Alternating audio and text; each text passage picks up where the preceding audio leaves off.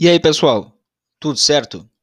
O Descomplica Direito é um podcast voltado ao debate de temas jurídicos relevantes na sociedade de maneira fácil e descomplicada, seja para aqueles das ciências jurídicas ou não. Venha conosco e descomplique também. Vamos lá?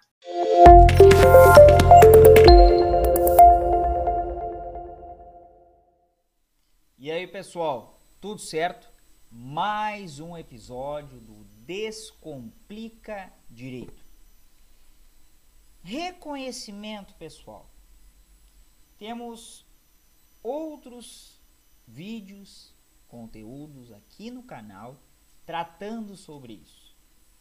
E cada vez mais é urgente que se fale sobre o reconhecimento pessoal no processo penal.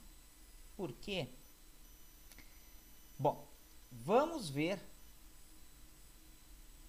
um caso julgado pelo Superior Tribunal de Justiça em que nada mais nada menos 70 vezes um réu foi reconhecido como suspeito, como autor daquele crime em razão do reconhecimento fotográfico. Vamos ver a partir de agora. STJ manda a Justiça do Rio de Janeiro reexaminar violação sistemática em reconhecimento pessoal. A violação sistemática das garantias processuais penais relativas ao reconhecimento pessoal na apuração de crimes fez a terceira sessão do Superior Tribunal de Justiça determinar que a Justiça do Estado do Rio de Janeiro reexamine 70 casos em que a mesma pessoa é acusada com base exclusivamente em uma foto retirada do seu perfil na rede social Facebook. Vejam bem, uma foto retirada do seu perfil pessoal no Facebook. A ordem foi concedida em julgamento de habeas corpus e o réu, um homem preso desde 2020, é alvo de 70 inquéritos por crimes em cinco cidades fluminenses, os quais já originaram 62 ações penais e 11 condenações, sendo quatro delas com o trânsito em julgado. Em todos esses casos, a autoria do crime foi comprovada exclusivamente por reconhecimento feito por foto pelas vítimas em datas posteriores aos crimes. As forças policiais não produziram outros indícios que pudessem incriminá-lo a postura ofende a jurisprudência mais recente sobre o reconhecimento pessoal, que inclusive é tratado aqui no canal. O caso foi identificado pelo Instituto de Defesa do Direito de Defesa, o IDDD, e levado ao STJ em parceria com a Defensoria Pública do Rio de Janeiro. E o que, que aconteceu? Então, a terceira sessão do STJ concedeu habeas corpus para que o homem fosse absolvido no caso concreto que estava sendo julgado. E estendeu a ordem para soltar o réu e determinar que juízes e tribunais reexaminem os demais 69 processos ou inquéritos, sob o ponto de vista de checar se a acusação segue a mesma dinâmica falha baseada apenas no reconhecimento por fotografia. Nos casos já transitados em julgado, a ordem é para que os juízes da execução façam o mesmo. Nesse caso, é, o caso do homem carioca, alvo de 70 procedimentos penais, chamou atenção porque, até começar a ser reconhecido por fotos, ele trabalhava como porteiro de um estabelecimento sem quaisquer antecedentes da prática de crimes.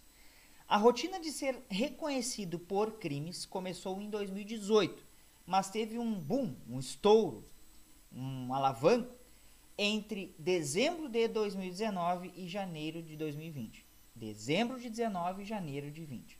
Quando 44 investigações foram resolvidas mediante reconhecimento do homem.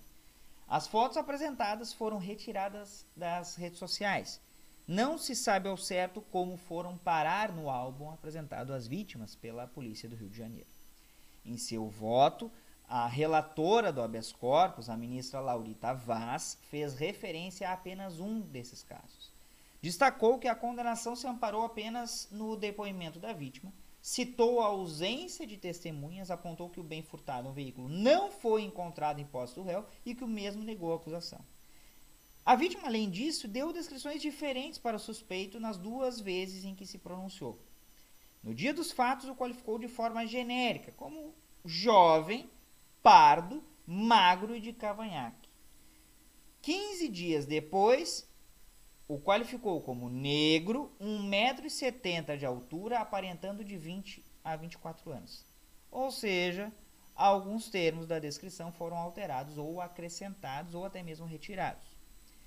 A relatora, ministra Laurita Vaz, apontou que há diferentes graus de confiabilidade do reconhecimento pessoal. Em algumas hipóteses, a existência de contradições ou inconsistências é possível reduzir o grau de confiabilidade a ser considerada na prova pelo magistrado. Isso faz com que exista uma dúvida razoável a respeito da autoria delitiva.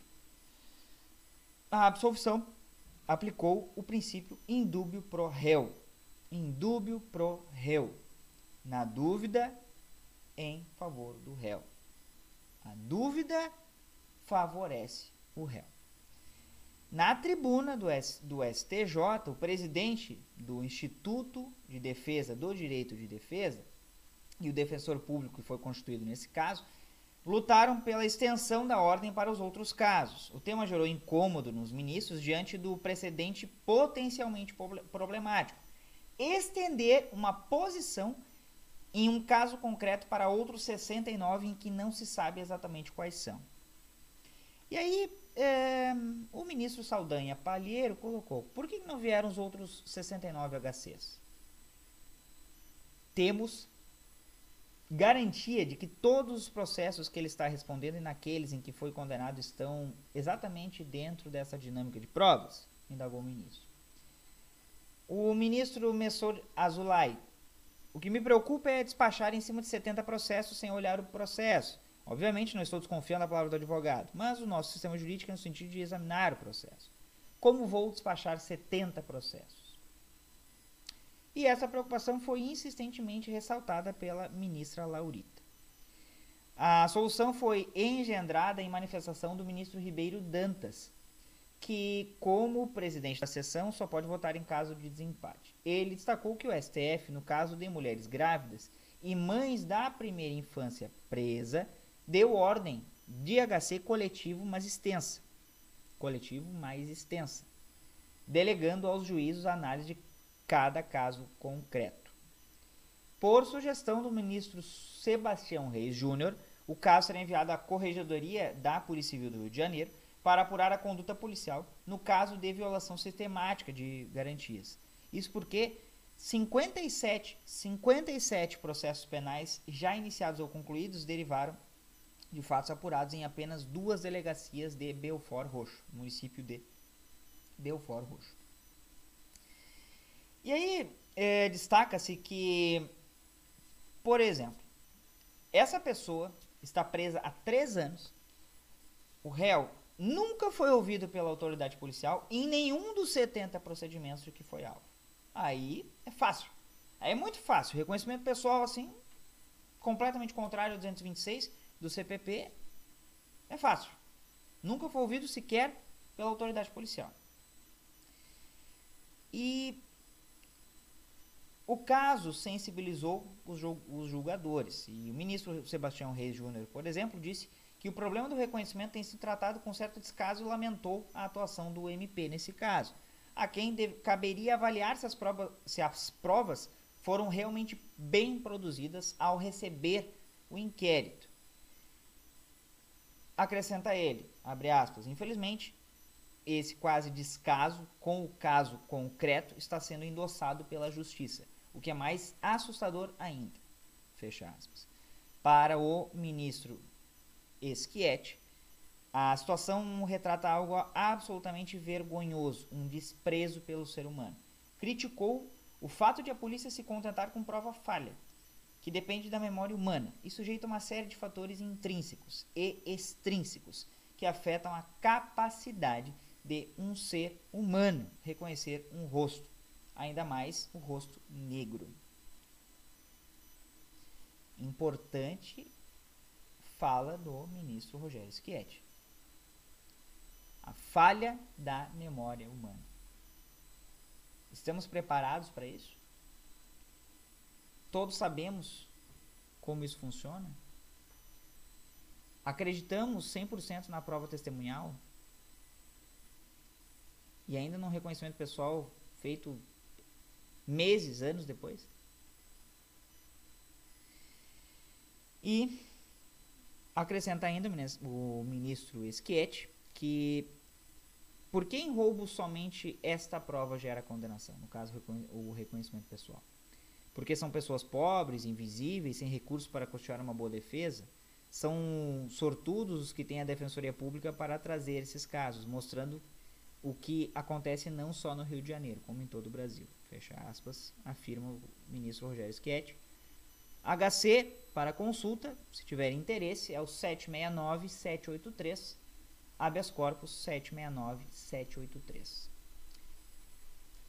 E com certeza, não é só no Rio de Janeiro. No Rio Grande do Sul temos e muito isso. Começa pela Polícia Judiciária, aliás, começa pela Polícia Militar, aqui chamada Brigada Militar, vai para a Polícia Judiciária, que é a Polícia Civil, aí continua o erro no magistrado, magistrada de primeiro grau, e muitas vezes é reafirmado o erro no Tribunal de Justiça. Todos para não reconhecerem equívocos, falhas praticadas pelo próprio Estado. Então é um assunto deveras pesado, importante, delicado e que deve ser discutido. É imprescindível a sua discussão. Certo, pessoal? Não se esqueçam de quê? De se inscrever no canal. Inscrevam-se no canal Descomplica Direito. Ativem o sininho para receberem as notificações de novos vídeos. Coloquem lá os seus comentários compartilhem o conteúdo. Também nos sigam lá no arroba Descomplica Direito 01 no Instagram, bem como no formato podcast, no Spotify e em outras plataformas de áudio e música. E também se inscrevam lá no nosso canal Telegram, cujo link consta aqui na descrição do vídeo. Certo? Era isso por hoje. Um abraço a todos e todas e até mais. Música